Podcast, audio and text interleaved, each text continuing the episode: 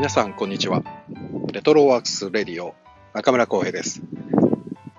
2月28日日曜日。皆様いかがお過ごしでしょうか？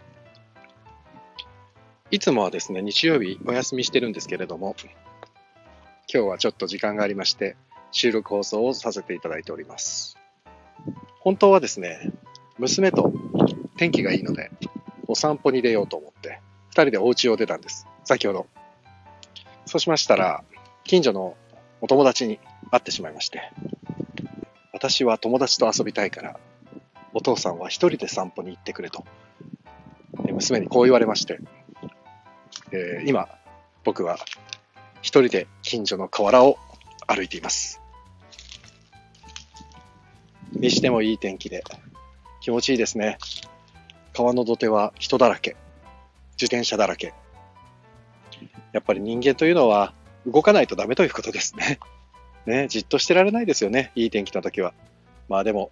緊急事態宣言もまだ明けていませんので、なんとかね、緊張感を持って、まあ緊張感もね、正直薄れてきてしまいますけども、でもこれは、こればっかりはね、個人個人がもう緊張感を自分で持って、えー、ウィズコロナではなくノーコロナになるまでですね、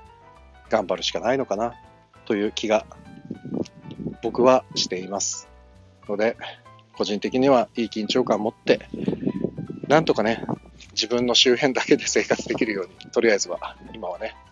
我慢しようと思っています。あ、で、今日、そうだ、昼間というか先ほどまでちょっと時間があったので、えっ、ー、と、スタンド FM サーフィンしてまして、